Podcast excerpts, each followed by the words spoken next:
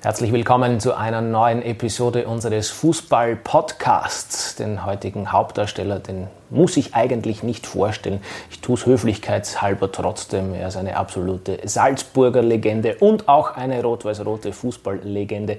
Hat, glaube ich, zumindest auf nationaler und auch auf internationaler Basis ziemlich alles miterlebt, was man so im Fußball erleben kann und einiges darüber hinaus. Ich bin schon sehr gespannt auf seine Schilderungen. Ich freue mich, dass er Zeit für uns gefunden hat. Servus, Otto Konrad. Grüß dich, Servus. Vielen Dank für deine Zeit. Also, um es einmal kurz zu machen, erlebt hast du einiges in deiner Karriere. Also, ich glaube, uns werden die Themen nicht ausgehen im Verlauf dieses Gesprächs. Das hängt davon ab, wie lange das Gespräch dauern wird. Das hängt wiederum von deinen Antworten ab, die in aller Regel die werden sehr, was drinnen sehr haben, pointiert ja. sind. Ich freue mich schon drauf. Beginnen mag ich, wie es sich heute gehört, wenn man sich durch eine Karriere wühlen mag, ganz am Beginn.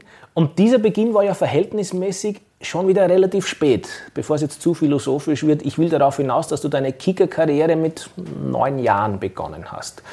Das ist ja ein Alter, in dem oh, na, der, also der Messi schon sagen, in der U16 gespielt hat oder so. Neun Jahren, ich glaube, das sogar irgendwie noch später. Noch später. Äh, also warum, warum diese, naja, das, dieser Spätstart? Äh, weil das damals, man muss wirklich jetzt schon von damals sprechen, äh, da ist man zum Fußball oder zum Sport gekommen, wesentlich später wie heute. Heute sagt man, motorisch-lernfähiges Alter eines Kindes beginnt mit fünf Jahren und so weiter. Also die ganzen Phasen, äh, wo das Kind eigentlich mit welcher Sportart auch immer dann wirklich äh, diese, diese Qualitäten nachher auch weiterentwickeln kann, war damals viel später. Äh, es war einfach die, die Gegebenheit mit dem Verein beim Grazer Sportclub, wo ich begonnen habe, äh, bin dort einfach einmal hingegangen und dann hat es geheißen so, du darfst einmal mittrainieren und dann ein bisschen später, äh, du darfst sogar einmal mitspielen. Ja, und das war in der U12. Also wenn man heute sagt, was du mit zwölf Jahren fangst du erst beim Verein an, du kann, aus dir kann nie einer werden. Und noch dazu warst du damals ja noch nicht Goalie. Ich war nicht Goalie, weil das war eigentlich überhaupt nicht etwas, was ich angestrebt habe. Äh, ich wollte laufen, ich wollte Tore schießen, und Was ja teilweise dann auch gelungen sein soll. Das ist noch als Goalie. Da haben sie mir ein paar Mal angeschossen. Ja. äh, naja, werden wir schon noch zu sprechen. Es, es, das war die Geschichte. Also ich bin ja ein Verfechter des polysportiven äh, Spieles oder der Ausbildung. Äh, ich bin ja eigentlich der Fußball. Die wenigsten wissen ja, dass ich eigentlich vom Handball gekommen bin. Also ich habe Fußball gespielt und habe dann in, in Graz bei der Bruckner Schule bin ich in den, in den Leistungskurs Handball gekommen. Muss aber sagen, ich war äh, zuerst in der Leichtathletik, also, Fußball, also Handball und äh, Leichtathletik gegeben. Zuerst war ich Leichtathletik. Das haben sie nach einem halben Jahr gleich gesagt, also es tut uns leid, äh, der Bur ist einfach zu klein. Ich war ja eher kleinwüchsig, muss ich sagen, also für mein Alter. Und äh, nur der Zufall wollte es, dass wir gesagt haben, ja, wir probieren es. Mein Vater hat nachher den äh, den Trainer für den Handball gebeten, er möge mich einmal anschauen, vielleicht schaffe ich im Tor beim Handball was. Ne? Und das war überhaupt der, der, ich sag, der Riesenzufall, dass ich überhaupt in dieser Schule bleiben durfte. Weil für mich, das wäre für mich wirklich eine Katastrophe gewesen, weil Sporthauptschule, das war immer für mich alles. Warst du ein guter Schüler? Äh, Im Nachhinein muss ich sagen, ja. Äh, aber dort auch ganz klare Vorgaben von zu Hause gegeben. Also ja, Im Nachhinein, das ist jetzt eine interpretationsbedürftige naja, Analyse. Naja, Was heißt das konkret? Das heißt konkret, äh, es hatte dann auch die Möglichkeit, äh, in eine Mittelschule zu gehen, aber das habe ich nie angestrebt. Äh, und erst im, im, letzten Jahr war es dann so, dass die Noten so gut waren, dass ich theoretisch in die, in die Mittelschule weitergehen hätte können. Äh, und alles andere war okay. Also es hat da nie Fünfer oder was gegeben. Äh, das ist in der heutigen Zeit, glaube ich, schon ein guter Schüler. Also du hast quasi in der Schule schon zu Null gespielt, kann man sagen. Du hast nichts anbrennen lassen. Naja, es hat schon Gegenstände gegeben, wo ich die Aussage getroffen habe, genügend kommt von genug. Ja, und genug ist auch, auch ein 1 zu 0 Sieg. Ne? Allerdings. Ja. So, und das war der Zufall oder das Glück für mich, dass ich beim Handball weiter in dieser Schule bleiben durfte und dann eigentlich acht Stunden in der Woche Handballtraining hatte. Wir sind ja mit, dieser, mit diesem Schultyp, äh, haben wir in der, äh, der Steiermark Meisterschaft mitgespielt, zwar immer gegen äh, Mannschaften, äh, die ein Jahr älter waren oder teilweise zwei Jahre älter waren. Ja, und wir haben da also wirklich sehr, sehr viel gewonnen. Äh, meint, also ein Kollege von mir, der Christian Wolf, Der ist ja nachher sogar bis ins Nationalteam Handball gekommen, war dort, ich glaube, sogar über 100 Spiele. Also der war eine relativ eine große Nummer. Ähm, was ich damit sagen will, da habe ich Handballtraining. Dormann ist ein bisschen was anderes wie Fußball. Aber wenn ich heute sage, mein erstes wirkliches Dormann-Training hatte ich mit 17 Jahren bei Sturm Graz dann, wo ich sage, das geht in eine Richtung Dormann-Training. So entspricht das eigentlich den heutigen Ansprüchen unserer Trainingslehre, sagt man, das kann gar nie funktionieren. Aber ich habe halt vom Handball so viel mitgekriegt für den Fußball. Und da möchte ich zurückkommen, ich habe angefangen am Feld, dann hat es einen, einen Not am Mann gegeben, dann habe ich äh, teilweise dreimal am Wochenende gespielt. In der 15er, in der 17er und in der 20er. In der 15er, das war Leistungszentrum damals, aber jetzt dann nur in dem Bewerb, wo das Leistungszentrum gespielt hat. Also ich war nie in einem Leistungszentrum, ich war nie in einem Jugendnationalteam, Fußball. Äh, 15er im Tor, 17er heraus und U20er auch heraus. Und das ist halt so dahingegangen. Also Fußball war für mich damals schon sehr, sehr viel. Sport war sehr viel für mich polysportive Ausbildung, sage ich nur. Allerdings. Also mir war schon bewusst, dass der gute Mann sehr eloquent ist, dass es aber in dieser Intensität vonstatten gehen wird, noch bevor wir überhaupt in der Profikarriere angelangt sind. Damit bin ich jetzt auch ein bisschen überfordert. Aber machen wir so Step by Step sozusagen die, nächste Schritten, die nächsten Schritte hin in dein Profileben. Sturm Graz, du hast ja dieses Schlagwort schon vorweggenommen. Warum und vor allem wie ist dieser Wechsel vonstatten gegangen? Auch eine lange Geschichte. also ich war schon nicht ganz unauffällig. Äh, man muss wissen, der Grazer Sportclubplatz ist Luftlinie 500 Meter vom Sturmplatz entfernt. Also dort, wo immer die Mannschaften trainiert haben. Damals wurde ja zu dem Zeitpunkt keine, äh, also naja, es, es hat schon Spiele gegeben von Sturm dort. Aber ich war, und genau in der Mitte bin ich aufgewachsen. Also ich habe beim Grazer Sportclub angefangen und meine Freunde und alle, die waren jetzt sehr viel am Sturmplatz und da habe ich beim Training zugeschaut. Und es wurde dann schon im Nachwuchs, ja, den Otto, der ist nicht so schlecht im Tor, den kann man brauchen. Aber als Sturm war damals so überlegen, die haben wirklich in dieser Liga, in der U12, 15, 17 hat es das gegeben, die haben alles weggeschossen. Also wenn ich dort im Tor gewesen wäre, äh, da sind Spiele alle über mit 10 Torunterschied ausgegangen. Ne?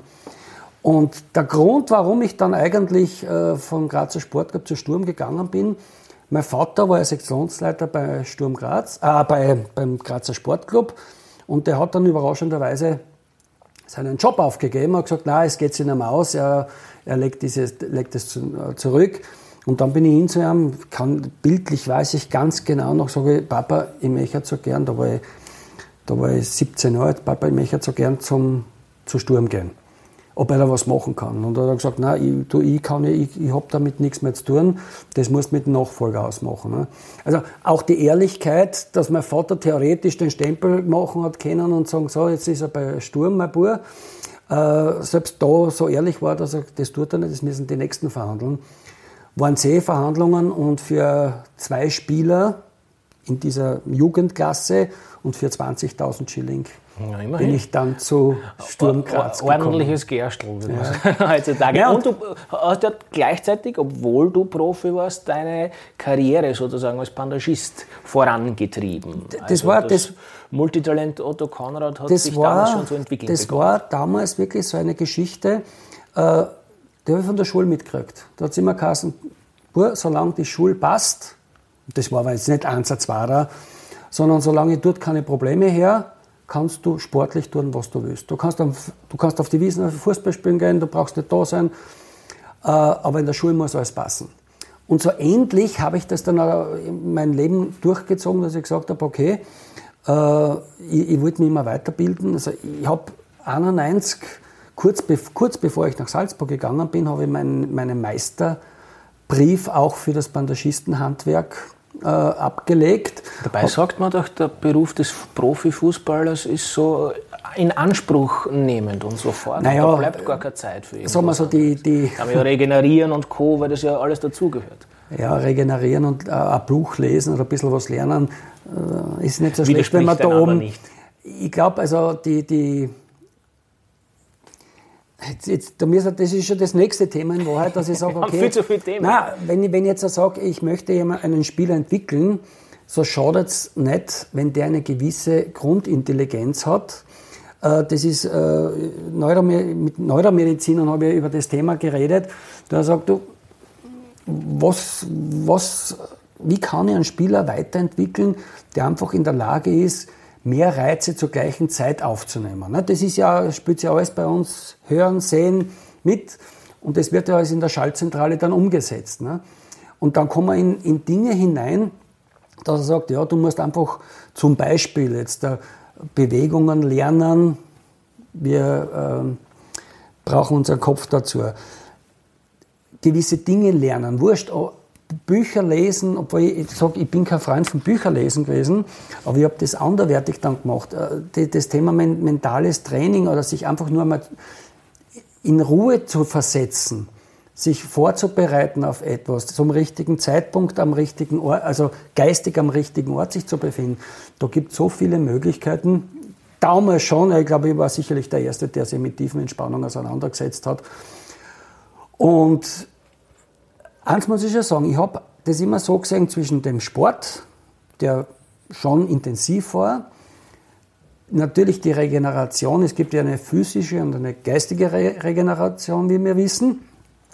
Und ich habe halt in der, in, der, in der physischen Regeneration einfach Dinge gemacht, da bin ich halt, da habe ich mich halt abgelenkt mit meinem Job. Dann bin ich halt wieder in die Firma. Bei mir war es so, ich bin um halb sieben in die Firma rein, aber Glück gehabt, dass ich so ein Unternehmen gehabt habe, wo ich mir das einteilen habe können. Ich bin um, um neun bin ich weggefahren, um zehn habe ich trainiert und um halb eins war ich wieder in der Firma. Äh, und zweimal in der Woche war ich nachher bis vier, weil da bin ich wieder zum Training gegangen. Also der Tag war ausgefüllt. Das kann ich mir vorstellen. Und bei Sturm Graz hat Otto Konrad dann mit gleich mehreren namhaften Trainern zu tun bekommen, unter anderem mit einem, von dem ich dich jetzt um etwas bitte oder bezogen auf den ich dich jetzt um etwas bitte. Das ist die einzige Bitte. Ja. Ansonsten ist natürlich selbst überlassen, wie du antwortest und in welcher Form du antwortest, aber das sei vielleicht kurz erklärt. Otto Konrad ist ein begnadeter Imitator und Parodeur von Otto Baric. also einigen wir uns bitte auf folgende Regel. Du darfst den Joker ziehen, wann du willst aber bitte irgendwann im Verlauf äh, des Gesprächs, bitte, bitte, bitte, auch gerne gleich. Also, was würde Otto Baric denn antworten, wenn man ihn fruge oder fragen würde, das war jetzt glaube ich nicht grammatikalisch ganz korrekt, aber einigermaßen. Wissen Sie, meine, meine, meine grammatikalische Deutsch ist auch nicht beste. Aber müssen wir Sachen auf Punkt bringen und da habe ich Rezept dafür. Glauben Sie mir.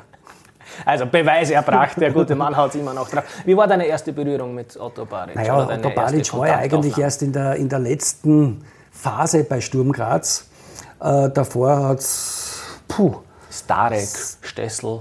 Da, hat es da, da hat's einige gegeben. Ein, einige Kapazun davon. Also ich glaube, da haben wir sicherlich den Rekord innerhalb von kürzester ja. Zeit aufgestellt, was, was jetzt der Trainer, ich, ich weiß es jetzt gar nicht, ich glaube innerhalb von drei Jahren habe ich sieben Trainer oder was gehabt. Warum Dann, eigentlich? War das so eine untrainierbare Mannschaft? Ah, Nein, das, das hat auch da, damit zu tun gehabt, dass äh, die Anforderungen oder die Erwartungen an die Mannschaft äh, aufgrund, ja, na, aufgrund will ich jetzt gar nicht sagen, äh, die Anforderungen an die Mannschaft, die Erwartungen waren viel höher, wie das als ein Potenzial tatsächlich da war. Äh, die Zeit kam, ich meine, das ist heute nicht anders, aber es war, es war insofern eine stürmische Zeit, da, da sind wieder Präsidenten gekommen, die glaubt haben, ja, sie müssen wieder investieren. Ich will jetzt ja gar keine Namen nennen. Darfst du ruhig. Ja, weil... Das, Aber ist ja egal. Wenn, nein, und da sind, da sind Spieler gekommen wie Walter Schachner, Jürgen Werner, Zellhofer. Ähm, und da hat man Erwartungen gehabt und gleich auf einmal war man in der mittleren Bluff zum Beispiel unten. Ne? Also das ist immer so hin und her gewesen. Äh, und ich muss es, ich weiß gar nicht, das werde ich jetzt öfter nochmal sagen, die damalige Zeit kann man mit heute wirklich nur, nur sehr, sehr bedingt äh, vergleichen.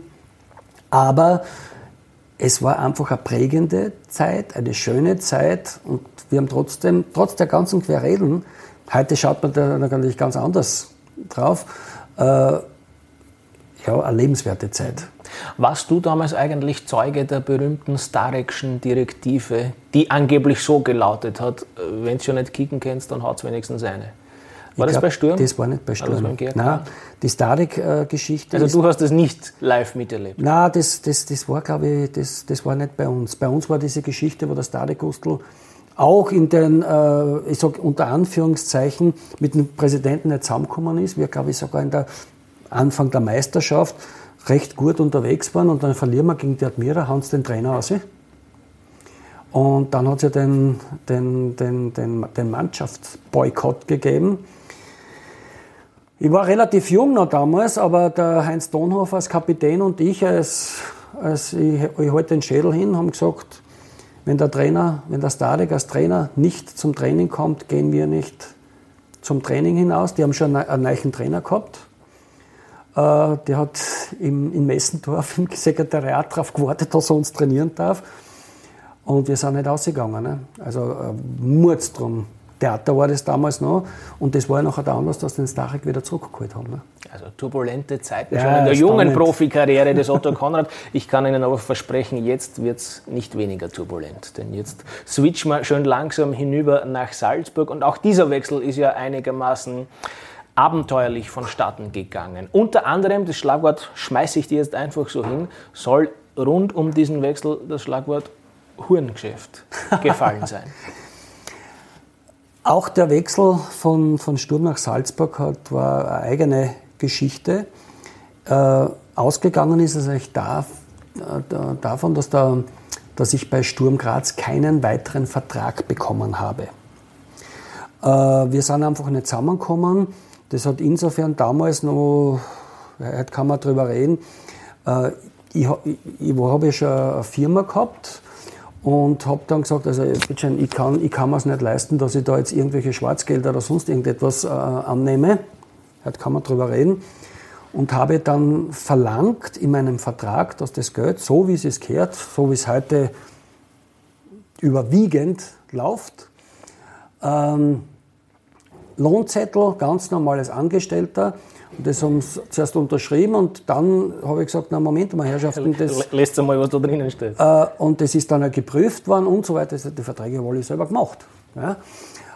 Äh, und dann bin ich auf einmal doppelt so teuer gewesen, wie es ursprünglich im Budget drinnen gehabt haben. Ne. Und dann haben sie gesagt, na, das, das können wir uns nicht mehr leisten, was ja legitim war, muss ich sagen. Äh, aber unter den Voraussetzungen können wir die nicht mehr. Und sie haben mir gar kein neues Angebot gemacht. Also ein wirklich vernünftiges, weil ich war damals schon ein, Stammspieler. Dann werde ich nie vergessen, dann habe ich gerade meine, meine Frau geheiratet an dem Tag. Da war nachher der Kurt Demm und der Sigurd Christensen. Mussten wir an dem Tag, wo die Abendausgabe der kleinen Zeitung gekommen ist, entnehmen, dass wir drei mit Trainingsstart Montag, also drei Tage danach, nicht mehr mittrainieren dürfen, weil wir vom Verein freigestellt sind, weil wir keinen neuen Vertrag unterschrieben haben. Schönes Hochzeitsgeschenk. So, das, das, das war alle, der, der Kurtel Demm und der Sigurd Christensen waren ja bei mir auf der Hochzeit auch. Ne? Das war natürlich ein bisschen ein, ein Hochzeitscrasher. Habt das eine oder andere Achtel mehr genommen auf Äh. Nein, es war, das war schon so eine, eine eigene Geschichte. Und dann habe ich mir gedacht, so was tust du jetzt. Ne? Es hat schon Gespräche gegeben, also Gespräche oder die Zeitungen haben geschrieben, ja, Salzburg. Dann war ja diese Geschichte, dieses unglückliche 2 zu 1 in, in, in Wien draußen. Praterstadion. Da, ja, das, und Obwohl Salzburg den Meistertitel quasi schon es ja, fix hatte, vermeintlich. Ja, ja, und dann war es ja so, dass, da- dass äh, ich damals den Christian Flick auch gebeten habe, einmal vorzufüllen. Und der hat gesagt, ja, das Interesse ist da, aber das ist nicht so einfach. Baric, Wiebach war ja damals noch, der möchte die Schuhe haben, jetzt kommt der Baric und ja, und ich habe nachher nichts anderes gemacht, als ich gesagt habe, so, ich habe mir das Spiel gegen die Austria angeschaut. Einfach bin ich in Wien rausgefahren, was ich normal nie tue. Keine glückliche Partie von Ilsanker damals. Ja, Aber ist, ja, das ist, äh, was geht's im Leben? Zur richtigen Zeit am richtigen Ort zu sein. Das ist überall. Das ist in der Wirtschaft, das ist privat und das ist auch im Sport so. Äh, und dann habe ich mal mit Freunden ausgemacht, wisst ihr was, heute spielt Salzburg in Seekirchen ein Intertoto-Spiel. Fahren wir nur aus, schauen wir uns das an. Aber da gibt's, hat's keine, da hat es nur Interesse gegeben. Ja? Dann bin ich da rausgefahren und dann habe ich den Otto Baric getroffen. Ja?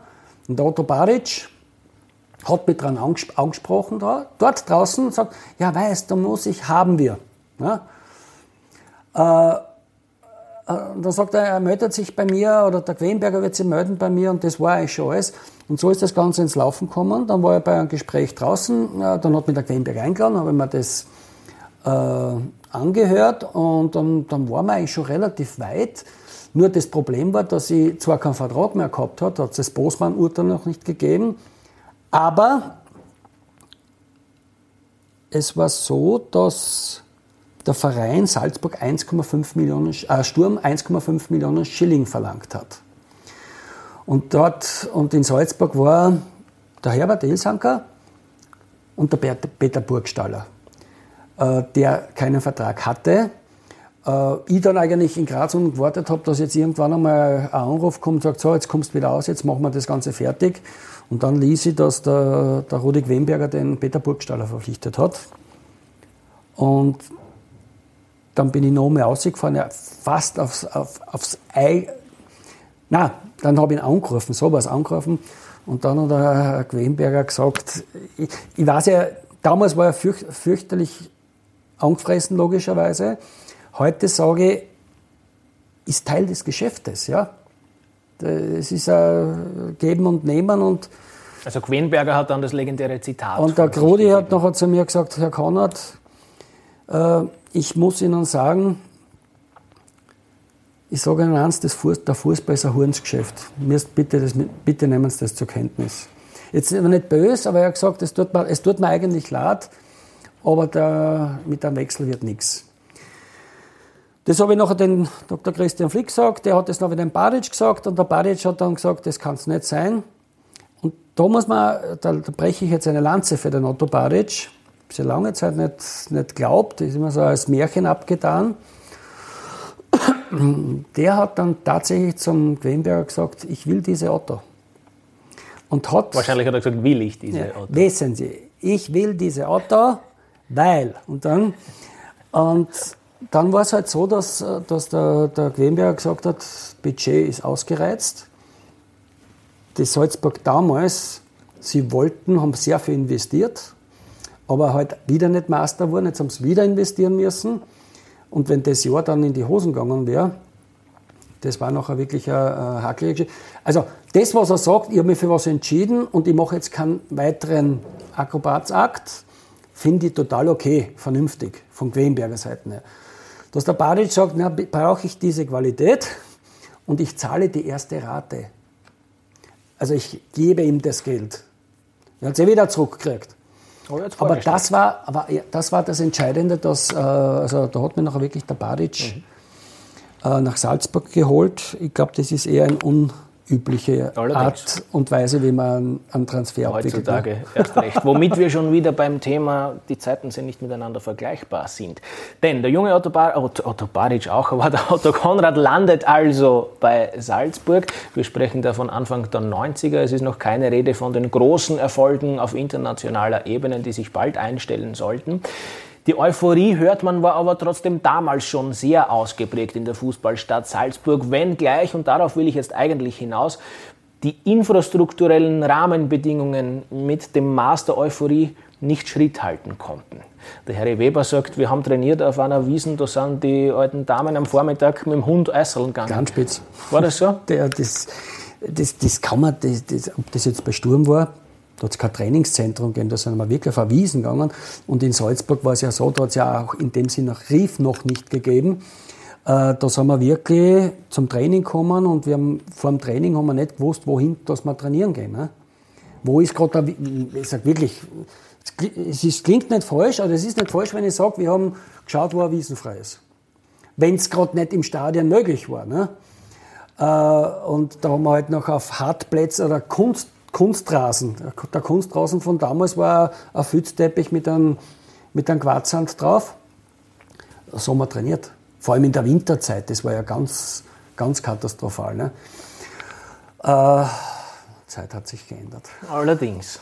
Also dann nähern wir uns eh schon mit Hochgeschwindigkeit hin in ein Jahr über das man bezogen auf Otto Konrad wahrscheinlich eine eigene Podcast-Folge machen könnte, nämlich über das Jahr der Otto nickt schon, weiß natürlich, was kommt, 1994. Da ist äh, so viel passiert, wie andere Fußballer wahrscheinlich in einer ganzen Karriere nicht erleben. Wo magst ja. du denn beginnen? Äh, eigentlich, wenn ich da das Schlagwort 94 hinschmeiße, kann ich mir jetzt eigentlich zurücklehnen und, und was gemütlich machen. Weil da könnte man, da könnte man über. Sprechen Sie. Na, da könnte man, da, äh, da müsste man eigentlich damit beginnen, was eigentlich einer der größten Enttäuschungen auch für mich persönlich war. Und das war eine Niederlage, zwei oder drei Runden vor Schluss gegen Rapid wo wir eigentlich schon, also in der Saison 91, 92,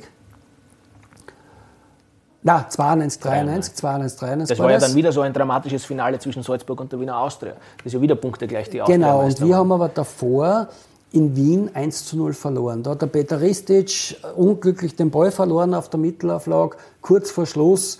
Das, der eine Punkt hätte uns ja gereicht. Und ich weiß nicht, was der Didi, der Kühlbauer, der das nachher, der Ball, schöner Schuss aufgesessen, lange Eck, Tor, 1-0 verloren. Und da war eigentlich für uns auch nachher die, die Meisterschaft gegessen, muss man sagen. Weil wir haben zwar die Aust wir haben nachher noch eine Runde gehabt und Austria hat gewonnen und wir haben gewonnen, aber wir waren halt einfach hinten. Und mit dem einen Punkt waren wir dann eigentlich vorn gewesen. Und waren bitter enttäuscht, dass wir nur in den UEFA Cup gekommen sind als Zweiter.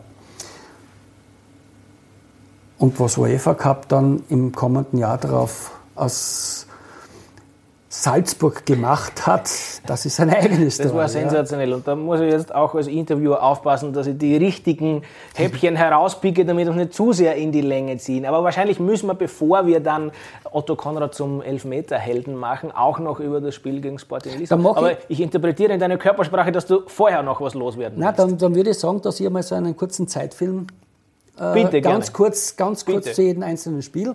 Äh, da, muss man, da muss man wissen, äh, Quenberger hat wieder investiert, hat wieder Spieler geholt äh, und das Budget war ja schon wirklich am Anschlag. Und wir sind dann, haben erste Runde Dionys Castreda, äh, da war, das war eigentlich ausgeglichen. Äh, wir sind aufgestiegen, äh, wir haben zu Hause 2 zu 0 gewonnen, aber in Streda habe ich elf Meter gehalten, das sind dreimal, zwei oder dreimal dann auf mich zugerannt und wir haben nachher die Partie noch gedreht und auch noch 2-1 gewonnen, aber das war auf Messerschneide ohne Ende. Riesenglück, dass wir weitergekommen sind. Oder sagen wir so, wir sind zu Recht weitergekommen, Riesenglück haben wir anders gehabt. Zweites Spiel, Royal Antwerpen. Royal Antwerpen zwei, zwei Jahre davor äh, im Europacup-Finale der Cupsieger gestanden, mit Lehnhoff, also wirklich eine super Mannschaft, auch in der Meisterschaft gut drauf. Wir spielen zu Hause 1 zu 0 gewonnen, Jucovic und, und auswärts. Es gibt zwei Spiele in meiner Karriere, wo ich sage, das waren meine besten Leistungen. Das eine war Real Antwerpen auswärts und das zweite war dann Sporting Lissabon kurz darauf. Äh, wir waren gegen Antwerpen auch schwer unter Druck, haben kein Tor gekriegt. Feiersinger mit seinem Tanz im 16er 1 zu 0 gewonnen. Und das war eigentlich so, die, Quenberger hat es auch gesagt, eine Rettung für uns, dass der Verein wirtschaftlich mhm. weiter bestehen kann. Äh, weil wir wieder ein Spiel gehabt haben. Ne? Und dann, dann ist ja das legendäre Sporting Lissabon Spiel gekommen. Da haben wir in Lissabon, also die Mannschaft damals, die waren ja bis auf den Tormann absolut top besetzt. Luis Figo, Kadete, Tscherbakow. Äh, mir fallen gar nicht mehr Also es war wirklich eine Top-Mannschaft. Und das war in Lissabon 20 Minuten, haben wir halbwegs mithalten können. Dann sind wir, glaube ich, nicht mehr aus dem eigenen 16 rausgekommen. 2 zu 0 verloren und wie gesagt, dort habe ich wahrscheinlich meine beste Partie jemals für Salzburg gespielt. Da haben sie mir ein paar Mal angeschossen, auch, das kommt auch noch dazu. Ja, es gibt Situation, richtigen Zeit am richtigen Ort gewesen. Das ist Dein das, Motto. ja, Und da werde ich nie vergessen, hat es noch eine, da mussten wir zum Interview mit dem Quenberger, also über den ganzen Platz gehen, zum ORF-Interview. Und dann sage ich zum Rodi, du Rodi, das war Truppen, die sind unglaublich. Aber mit 2-0 können wir es den Leuten noch verkaufen, dass wir daheim eine Chance haben, damit wir ein volles Stadion haben. Das volle Stadion war damals ja noch mal 8000 Leute oder was, was eine haben mhm. dürfen. Ne? Äh, und sagt er, ja, ja, ja, freilich, das ist, das ist unglaublich. So, Geschichte brauche ich auch nicht erzählen. Das, dieser, diese 93, also Dezember 93, wie wir da 3-0 gegen die gewinnen haben können, äh, eigene Geschichte, aber wir sind weitergekommen. Ja, dann ist Frankfurt gekommen mit der ganzen Diskussion, wir spielen in Wien, wo ich zuerst auch gesagt habe, ein Wahnsinn, jetzt hätten wir eine super Mannschaft in Salzburg, aber die Stadioninfrastruktur, das hat nicht passt. Richtig Affäre von Otto Baric. Ja, dann daraufhin, das ist ja eigentlich schon fast verschwommen, Karlsruhe, dem eine Runde davor, Valencia. Karlsruhe sie, war Halbfinale. Das war Halbfinale, ja. ja. 7 zu 0 Valencia aus dem Stadion geschossen mit dem Euro Edgar. Ähm, ja, bis dann ist das Finale gekommen. Oliver also, Kahn ist auch Oliver Kahn, ja, Unbekannter ist damals im Tor gestanden. Ja. Also das müssen wir, wie gesagt, natürlich zur Affäre Otto Konrad als Elfmeterheld in Frankfurt zu sprechen kommen. Ich weiß ja gar nicht, welche Frage dir zu diesem Thema oder zu diesem Coup, der dir da gelungen ist, noch nicht gestellt wurde. Vielleicht ist dir diejenige noch nicht gestellt worden. Hast du dich je bei Robert Seger entschuldigt, dass er deinetwegen eine Stimmbandüberdehnung erlitten hat? Hat er sich davon also, jemals erholt? Ich habe den Robert jetzt, glaube ich, vor zwei Monaten wieder mal getroffen. Geht es ihm gut? Es geht ihm gut, ja. Auch stimmlich? Ja, ja, nein, das also, also, Da hat er sich schon ziemlich überschlagen damals. Also, das, wenn man uns. Nein, es ist schon ein halbes Jahr, glaube ich, jetzt. Äh, er, also, die, ich meine, er war ja ein Sturm- und ein Salzburg-Fan. Hat man gar nicht gemerkt bei seinen Moderationen. also muss man sagen, der trotzdem sehr objektiv. Einer aus der alten Garde, muss man noch sagen. Und der, ist halt, der hat halt wirklich mitgelebt, wo man wirklich das Gefühl hat, dem, dem liegt was dran. Ne? So, aber jetzt so zu, diesem, zu dieser Elfmeter-Geschichte muss man schon auch dazu sagen, ich meine, wie es da, dazu geführt hat, nicht das Elfmeterschießen selber, dass wir überhaupt ins Elfmeterschießen gekommen sind. Weil dort, vielleicht darf ich das noch erwähnen, das war jetzt auch keine schlechte Mannschaft, Eintracht Frankfurt. Ich glaube, das war die goldene Generation mit Scardino, Jeboa, Okocha. Richtig, ja, Uli Stein im Tor und dann, dann geht es auch Uwe weiter. Bein und solche ja. Kapazunder. Äh, auch, also ich muss sagen, die ganze UEFA Cup-Zeit wir hatten, warum das nachher sich so entwickelt hat, wir waren ja überall bis vielleicht Junais Castreda, die erste Runde, krasse Außenseiter. Mhm. Die krassen Außenseiter, so nach dem Motto, ja jetzt ist aber vorbei. Und jetzt haben sie keine Chance mehr. Ne? Und wir, ich muss ganz ehrlich sagen, wir haben auch so gelebt danach. Wir haben gedacht, okay, jetzt feiern wir noch, äh, aber schon immer mit dem Fokus, das eine machen wir noch, so gut, so gut wir es können. Da haben wir alles eine, da bereiten wir uns auch vor und dann gehen wir feiern. Feier hat ein halbes Jahr darüber, glaube ich, kann man eigene Podcast-Stories ja, machen über die, über die Feiergewohnheiten ich, der damaligen Salzburg-Stars. Da hat gestern der ÖSV-Präsident eine gute Aussage getroffen, äh, warum es jetzt beim ÖSV seiner Meinung nach nicht so läuft. Ist er gefragt worden. Ne? Und dann sagt er, ich glaube, wir trainieren zu viel.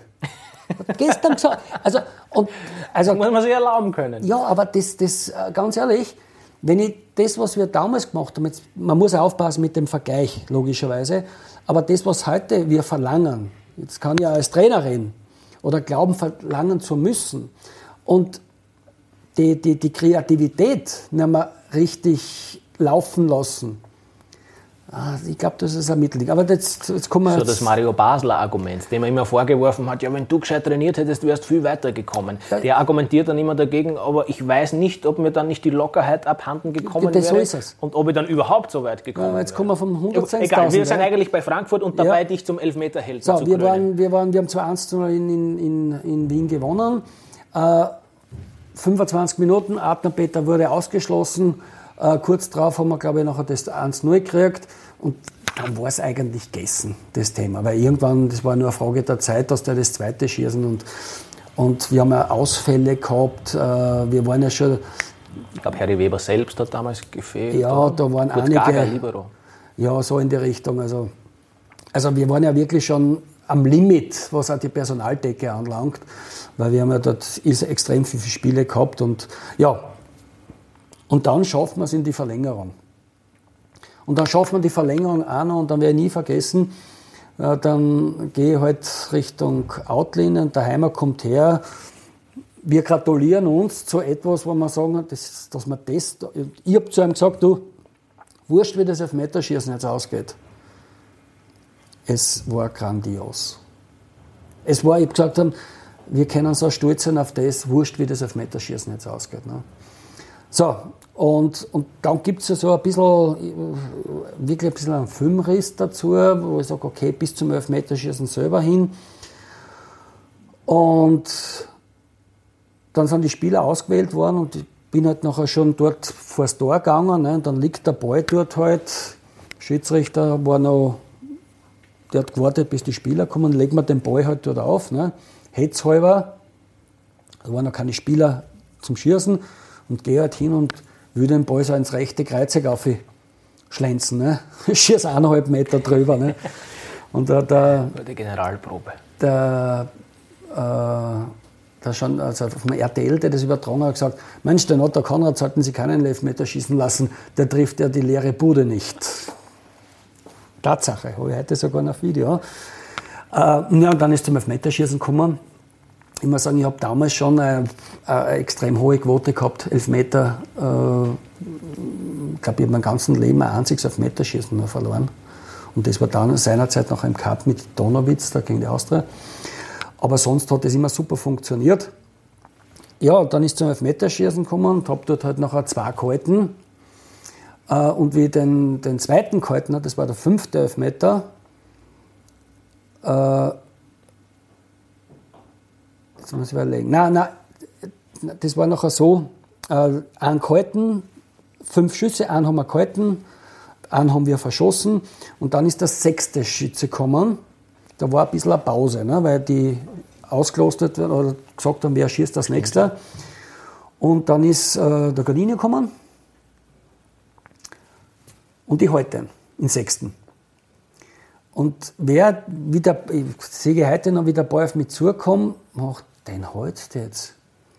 Abgewehrt, dann ausgerollt und währenddessen denke ich mir, das darf jetzt nicht wahr sein. Wenn wir den nächsten reinhauen, sind wir weiter. Das gibt's ja nicht. Wir brauchen den nächsten nur reinhauen. Genau in dem, also in den, der innere Dialog, genau das habe ich mir gesagt. Und dann sagen wir, wieso wir? Den haust du jetzt eine.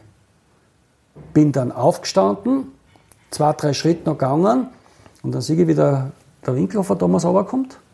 Und dann bin ich rausgegangen und habe gesagt, Thomas, das mache ich. Und der Thomas der Winkelhofer war schon bestimmt als Schütze? Nein, der, war schon, der hat den Ball schon am Fuß gehabt. Also der, der Ball ist irgendwann am 20er draußen gelegen. Und der, der Thomas hat den Ball schon in der Hand gehabt und ich bin hingegangen, Thomas, das mache ich jetzt. Der Ball hat so, und okay. Und das, das war, das war die, die, die wirkliche Story. Und dann bin ich hingegangen und für mich war es kein Thema, dass da irgendwas passieren kann. Wobei du nachher im Interview schon gesagt hast, also ich habe es gerade noch irgendwie naja. zusammengebracht, dass ich ihn in die andere Ecke bringe, den Ball. Ich also was ich mir vorgenommen habe, du schießt jetzt links unten scharf, also nicht so komisch da übers Kreuz drüber, einfach scharf rein dort an und irgendwie siege, siege nachher noch, dass der Stein genau in die Ecken umgeht. Und kurzer Schreck. Und ich habe nicht dorthin geschossen, sondern Kerzen gerade ins Tor. Das war halt intuitiv, irgendwas habe ich dann anders gemacht. Ich habe in die Erden gehauen und dann die Zeit, wie der Ball geflogen ist, bis sie hinten das Netz gebauscht hat. Und, also im Nachhinein unendlich lang. Aber wie das Netz dann hochgegangen ist, da bin ich weg und dann ist Sendepause gewesen. Also dann war ich, dann ist einfach was zusammengebrochen, dann war ich emotional, also die, die, die Nerven komplett weggelassen. Ne? Das kann ich mir vorstellen. Aber es war schön. Was hat denn diese Geschichte mit der Kultfigur Otto Konrad gemacht. Wenn wir jetzt vielleicht ganz kurz das Thema Euphorie um diese Salzburger Mannschaft abhandeln wollen, bevor wir dann natürlich auch noch weiter im Jahr 94 kommen müssen, weil da hat sich ja noch einiges getan und auch danach. Naja. Also vielleicht darf ich dir als wie sagt man, als Rutsche oder als Steilpass mit auf deine verbale Reise geben, dass Heimer Pfeifenberger, der auch schon einmal Hauptdarsteller dieser Serie war, sich eben hier bei so einer Aufzeichnung an eine Autogrammstunde in einer Diskothek erinnert hat. Triebwerk, sag ich. Wo angeblich Fensterscheiben zerbrochen sind und ihr flüchten habt müssen. Ähm, das war in einer Diskothek und in einem Möbelhaus.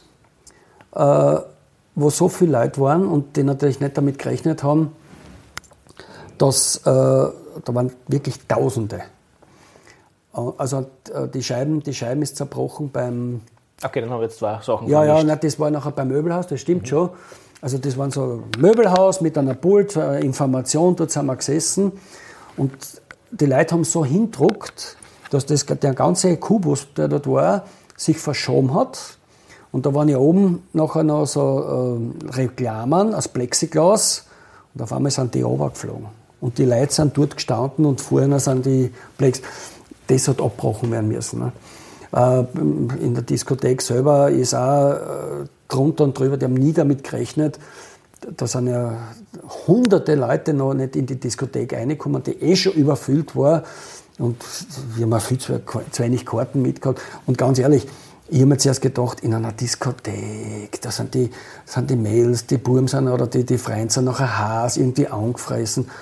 Weil du halt, aber das war, das war dort damals total positiv, total positiv besetzt, da hat es keine Aggressionen gegeben oder sonst was. Apropos Mädels, magst du vielleicht zum Thema Frauenangebote auch was sagen? Oder wie war es um die bestellt damals? Die, die, die Thematik war, dass ich halt immer wieder auch äh, Fanpost bekommen habe äh, zum Thema, wir haben jetzt eine Polterfeier und wir möchten gerne einen Slip unterschrieben haben und solche Sachen. Bist du diesen Wünschen nachgekommen? Naja, das ist nicht so schlecht, waren frische. nein, um Gottes Willen. Waren frische, gibst du, es waren frische. Ne? Ich nicht, unterstellen. Also so geschäftstüchtig warst du schon damals. Ich habe also dafür kein Geld gekriegt, bitte. Gell? Naja, aber geschäftstüchtig im Sinne, du hast ja deinen, naja, deinen Verein auch vermarkten hab, müssen oder die Marke Otto Konrad auch vermarkten Ja, ich habe nur violette Slips unterschrieben, richtig. Sehr, sehr anständig von dir. Nein, also ich sage einmal so, es war zu heute Ihr habt euch das, mehr das, leisten können. Das, das, Problem, sagen wir so, das Problem war damals, Problem unter Anführungszeichen, es hat noch kein Handy mit Fotoqualität äh, äh, gegeben, äh, Fotoapparate hat auch noch keiner mitgehabt. Und dort, wo wir hingegangen sind, dort haben wir die, die Chefleute selber mehr oder weniger gesagt, pass auf, heute kommen die wieder, wenn du nur einmal was nach außen dringt, seid ihr als Gast eliminiert. Und Jetzt klingt es, aber um Gottes Willen, was haben die dort da? Nein, wir haben dort keine Orgien gefeiert. Wir, wir haben einfach nur den, diesen, diesen Stress, den man jetzt da beim Spiel hat, einfach auch ausleben können. Indem, dass wir was getrunken haben, dass wir einen Spaß gehabt haben. Äh, es war ein Blödsinn jetzt zu sagen, ja, Frauen, es war, das war ein reines Männernlokal, das war, glaube ich, noch schlimmer. Nein, das hat das hat's alles hat es alles gegeben in verschiedenster Ausprägung, aber da soll jeder selber sagen, äh, was er sagen möchte. Das ist schon so lange her und äh, ist verjährt. Ist, ist verjährt und es ist ja jetzt nichts anderes. Wenn heute irgendein bekannter Spieler irgendwo hinkommt, es ist zwar anders, aber trotzdem äh, wissen wir, dass Erfolg und Geld erotisch machen. Ne? Und schier war sie auch nicht damals, das muss man der Höflichkeit halber Das war eigentlich sagen. jetzt der, der, der, der, der, der Link für dich. Ich, ich, ich habe deine Flanke verwertet, Wolle, genau, ja. ins, ins leere Tor. So, nein, nein, also, ich habe das schon verstanden. So, ähm, uns braucht ein bisschen die Zeit davon. Wenn es recht ist, picke ich mir jetzt noch zwei Sachen aus dem Jahr 94 heraus. Ja. Also der Ordnung halber erklären wir natürlich, dass die Salzburger Austria damals Meister geworden ist. Dass das UEFA Cup Finale, äh, Marquinhos hat wahrscheinlich heute noch schlaflose Nächte wegen ja, des Stangenschusses verloren gegangen ist. Einen Satz zum UEFA Cup Finale? Ja, äh, ich habe eben nachher gesagt, Herrschaften, wenn, der, wenn wir dort auch noch auf, oder gewonnen hätten, wenn der Stangenschuss einig oder ein anderer Ball eingegangen wäre, hätte man normal fairerweise mit Fairplay den Ball außernehmen müssen, vor die Linie hinlegen müssen und gesagt, jetzt gibt's nichts mehr. Weil bis wir so weit gekommen sind, mit all unserem Einsatz und Fehlern der Qualität im Nachhinein, wir haben viel Glück gehabt. Wir haben uns das Glück erkämpft und es, wir haben es auch zurecht bekommen. Das muss man so ehrlich muss man schon sein, weil wir waren ja öfters weg, wie dass wir weiterkommen waren. Ne? Und herrlich am Bewerb fertig spielen. Auch wenn du nur Zweiter wirst, hast nicht, dass sie zufrieden bei hätten, auch gern gewonnen.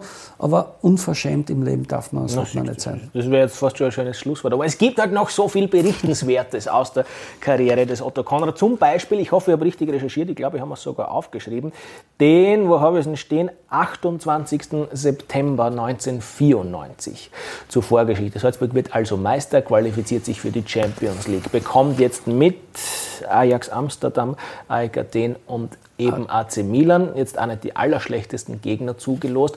Und es kommt zum Auswärtsspiel im Estadio Merza oder San Siro Stadion. Ja, ja. Und Otto Konrad wird wieder einmal diesmal, diesmal, sehr ungewollt und wahrscheinlich auch sehr schmerzhaft Hauptdarsteller. Auch die Geschichte hast du schon tausendmal erzählt. Vielleicht eine Anekdote dazu, die noch nicht alle kennen. Was hat Heinz Brüller mit dieser Geschichte zu tun? naja, da, da, nachdem das passiert ist, äh, bin in die Kabine. Also wir sprechen vom Flaschenwurf. Vom Flaschenwurf, ja. Von der Flasche wie, das, getroffen, wie die Flasche getroffen wurde. Strafverifiziert. Habe dann auch weitergespielt, Halbzeit und Schädelweh gehabt. Das ist immer schlimmer geworden. Und das zweite Tor gekriegt und gesagt, jetzt hat es keinen Sinn mehr. Äh, bin ausgetauscht worden in die Kabine. Arzt Arthur Trost und der Kurt Bittermann waren dabei. Äh, und es ist alles hermetisch abgeriegelt gewesen, schon im Stadion.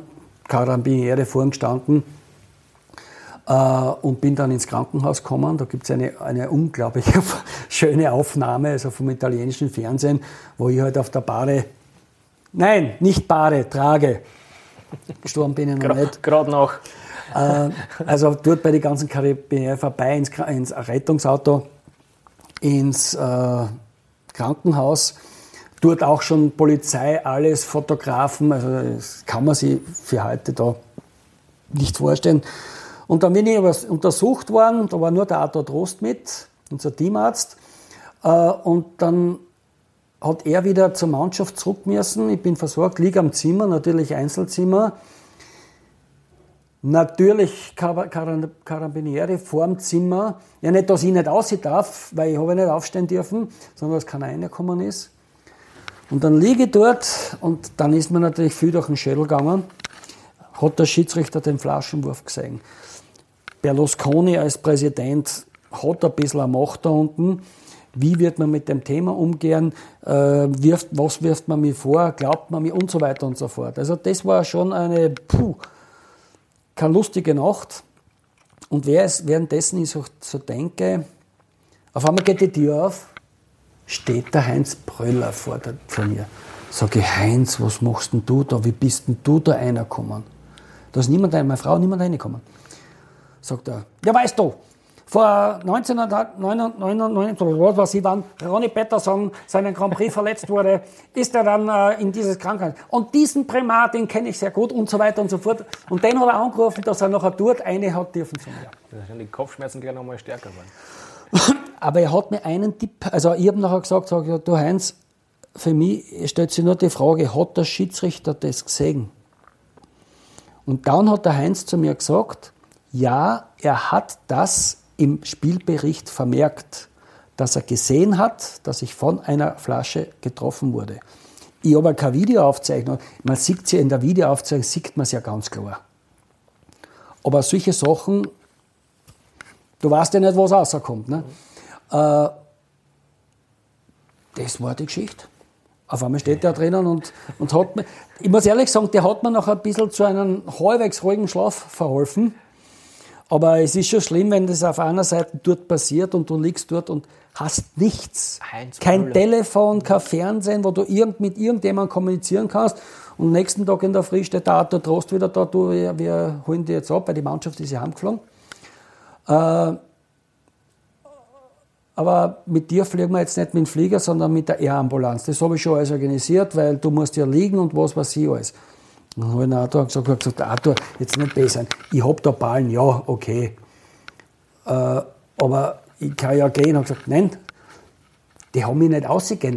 Mit dem Rollstuhl haben sie mich ausgeführt bis zum, bis zum Taxi, glaube ich. Dort habe ich noch einsteigen dürfen. Und dann bin ich halt mit der Airline, weil wenn irgendwas passieren sollte, äh, muss ich dementsprechend versorgt sein. Ne? Also Otto Konrad und seine Kopf- oder Gesichtsverletzungen. ich will ja nicht in Wunden wühlen, aber auch die nächste Anekdote, du weißt natürlich, was kommt, hat in irgendeiner Form mit Schmerzen zu tun, wenngleich ihr vorausgegangen ein weiterer Heldenakt des Otto Konrad gegangen ist. Ich spreche vom, auch das habe ich mal aufgeschrieben, ähm, jetzt finde ich es natürlich auf die Schnelle nicht, ich glaube es war Oktober 94. Ah. Und das Kopfballtor des Otto Baric beim FC Linz. Flanke oder Freistoß Kotz. Ich darf korrigieren, nicht Otto Baric hat das Tor geschossen, sondern Otto Konrad. ich bin ein sehr aufmerksamer Zuhörer. 1, 1 zu 0 für dich. Normalerweise müsste ich jetzt ins, ja. ins Phrasen- oder, uh, oder, Fehlerschwein einzahlen. Also, Otto Konrad, wie, wie hast du das, das wie war das? Tor zum das 1 zu 1 gekämpft? Die Geschichte, wir haben auch wieder um die Meisterschaft logischerweise gespielt und es war halt erst Herbst, aber wir waren schon ganz gut drauf. Wir gegen Stahl Linz und äh, sind halt eins nur hinten und, und, und kurz vor Schluss haben wir halt eine Ecke und der, der Heimer schreit nachher noch einen Eckball. Ist er mit gekommen. Ne? Naja, Im Training haben wir das öfters gemacht, Flanken, Kopf, und da, da war ich nicht so schlecht. Ne? Das er vielleicht noch auch mit meiner frühen Jugend noch zu tun gehabt. Also im Training haben wir das öfters gemacht. Ne?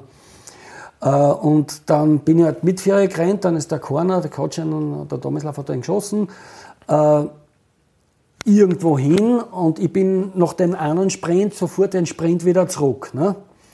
Und kurz drauf, also aus dem Spielverlauf, ist dann ein Freistoß gewesen, so 25 Meter halb links. Und der Heimer schreit wieder so Vierer rennen. Also ich habe innerhalb von ich glaube, zwei Minuten habe ich, hab ich dort drei, drei 80er hinlegen müssen. Und dann der Tomislav tritt den, den Freistoß und ich laufe ein und dann denke ich mir, uh, ich bin zu weit vorn, bleib halt stehen und der Ball kommt und denke mir, jetzt musst du irgendwie schauen, dass der Ball Richtung Tor geht oder dass er vorn reinfällt, damit ich gleich wieder zurückrennen kann. Ne? Das waren wirklich meine ersten Gedanken. Und wie der Ball halt kommt und ich halt auf und ich wollte den Ball eigentlich am liebsten irgendwo in Korn oder sonst irgendwo hin, damit ich wieder zurück kann. Und dann triff ich den Ball, äh, habe das nicht gesehen, wo er hingeht.